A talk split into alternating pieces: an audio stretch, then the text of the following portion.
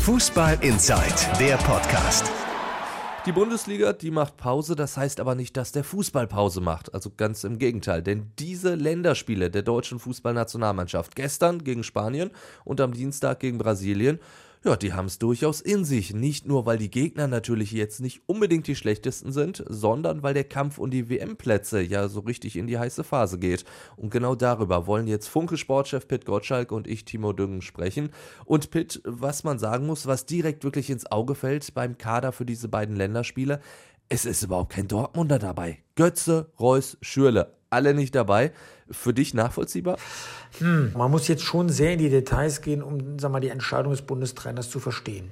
Götze ist mit Sicherheit nicht in einer Form, dass man sagen kann, der ist nicht mehr wegzudenken. Das heißt nicht, dass er abgeschrieben ist. Ne? Mario Götze bringt Qualitäten mit, die der Bundestrainer auch braucht. Aber er hat es ziemlich klar gesagt, er geht momentan nicht in die Zweikämpfe, in die Spitze, das heißt in den Raum zwischen den Verteidigern, um dort Torgefahr auszustrahlen. Und wenn äh, Götze eine Berechtigung hat, mitzufahren, dann die, dass er Torgefahr ausstrahlt. Und wenn er nur so ein bisschen mitspielt und vielleicht nur jedes zweite Spiel die Leistung bringt, die der Trainer Peter Stöger bei Borussia Dortmund von ihm erwartet, dann ist das einfach zu wenig. Insofern hat er jetzt Gelegenheit bekommen, in der Länderspielpause seinen Körper wieder in Fit zu kriegen und sich sag mal, dem Niveau anzupassen, was, was in der Nationalmannschaft gefordert ist. Also, dass er nicht im Kader ist, das kann man schon nachvollziehen.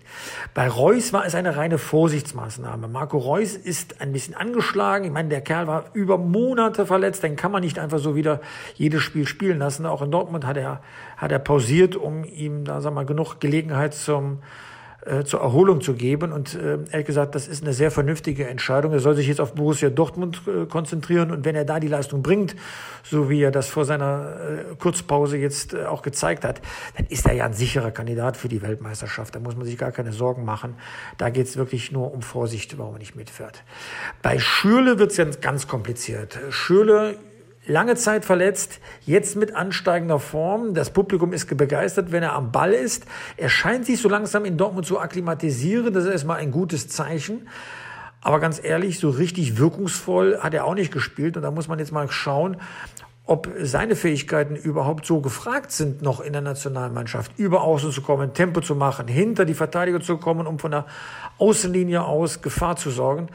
Ähm, also er ist einer der Wackelkandidaten. Er hat keine gute Reputation momentan ähm, in den Kreisen äh, der Nationalmannschaft.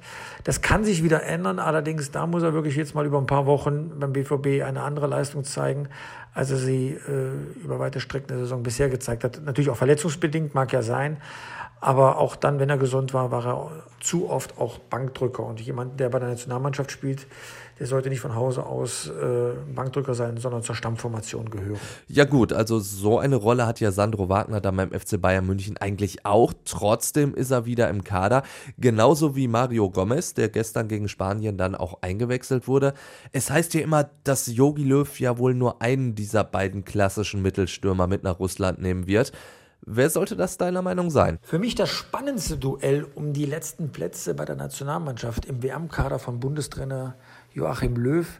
Also Gomez hat unglaublich viel Kredit zurückerobert, weil er eine gute Europameisterschaft gespielt hat. Und man hat sein Fehlen richtig bemerkt, äh, als er verletzt war, äh, welche, welche Impulse er da setzen kann. Ähm, das tat schon fast weh, dass da vorne keiner war, der diese Löcher reißt, in denen dann die schnellen äh, Mittelfeldspieler dann reinstoßen konnten. Also äh, für mich ist schon fast die Frage, warum soll nur einer von den beiden mitfahren, warum nicht zwei? Man braucht doch ein Backup. Seit Mario Klose, Miro Klose nicht mehr den Mittelstürmer macht, äh, fehlt es da ein, an einem sag mal, Weltklasse-Mittelstürmer. Und wenn man die beiden hat, sag mal, den sag mal, energischen, schnellen Gomez, der jetzt beim VfB Stuttgart wieder ein Tor nach dem anderen schießt, und diesen frechen und manchmal auch unorthodoxen ähm, äh, Wagner, Sandro Wagner da reinzusetzen, das sind doch zwei unterschiedliche Waffen, die dann zum Einsatz kommen. Was auf jeden Fall nicht geht, was der Bundestrainer ja bei der EM noch probiert hat, sich Thomas Müller in die Spitze zu stellen, das halte ich für falsch, weil Thomas Müller kann nicht so positionsgebunden agieren. Der muss über Außen kommen, aus, dem, aus der Zehnerposition reinstoßen in den Strafraum, völlig unorthodox. Dann kann er seine Stärke ausspielen. Das macht jetzt Jupp Heynckes wieder mit ihm bei Bayern München, deswegen trifft er ja auch wieder. Und deswegen würde ich eher dazu tendieren, beide spielen zu lassen, weil äh, die sind schon beide gut in Form und äh, wenn da einer eine Schwäche zeigt, hat man den anderen noch um einzusetzen. Also ich glaube, Wagner und Gomez, äh, wir sollten da mal einen richtigen Sturm aufstellen und ehrlich gesagt, warum nicht auch, wenn es hart auf hart kommt, beide zusammenspielen lassen. Gut, dann wäre natürlich die Frage, wohin mit Timo Werner? Der ist ja momentan offensichtlich der Favorit von Jogi Löw äh, im Sturm. Aber es ist ja im Endeffekt schön, wenn man wirklich so eine Riesenauswahl hat. Da muss man allerdings sagen, die hat Bundestrainer Jogi Löw nicht auf jeder Position, denn sagen wir mal so, auf der Linksverteidigerposition sieht es nicht so wahnsinnig gut aus. Jonas Hector und Marvin Plattenhardt, das sind ja die aktuellen Kandidaten und ohne den beiden jetzt zu nahe treten zu wollen, ah, so richtig weltmeisterlich klingen diese Namen nicht, oder? Mit größter Aufmerksamkeit habe ich die Umfrage unter den früheren Weltmeistern gesehen, wer denn sag mal, in der Startformation der Nationalmannschaft spielen sollte. Und bis auf eine einzige Ausnahme haben alle auf der linken Position denselben Spieler genannt, nämlich äh, Jonas Hector vom 1. FC Köln. Es gibt auf der linken Seite eigentlich äh, kaum Alternativen. Natürlich Plattenhardt von Hertha BSC. Ähm, auch ein sehr guter Spieler, der zunehmend in Form kommt, in einem Länderspielform auch kommt, auch seine Chance bekommen hat bei Joachim Löw.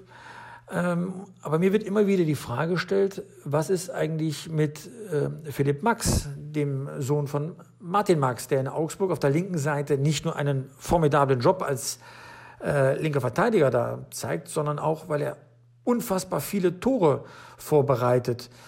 Ähm, ich finde, der ist eine echte Alternative, denn Hector war lange Zeit verletzt, kommt jetzt im Abschiedskampf äh, wieder zurück, hat natürlich dann nochmal andere Sorgen, ist eigentlich auch in der Nationalmannschaft äh, fast gesetzt, weil er jetzt auch genügend Erfahrung mitbringt. Aber der junge Max, der gefällt mir total, der ist energisch, er ist äh, nicht torgefährlich im Sinne, dass er selbst Tore schießt, aber viele Tore eben, wie gesagt, vorbereitet. Ähm, ich finde, den sollte man mal testen und gucken, ob er dieses Niveau nicht nur beim FC Augsburg, sondern auch in der Nationalmannschaft. Fußball Inside, der Podcast. Noch mehr Fußball gibt's in unserem Webchannel Dein Fußballradio auf radioplayer.de.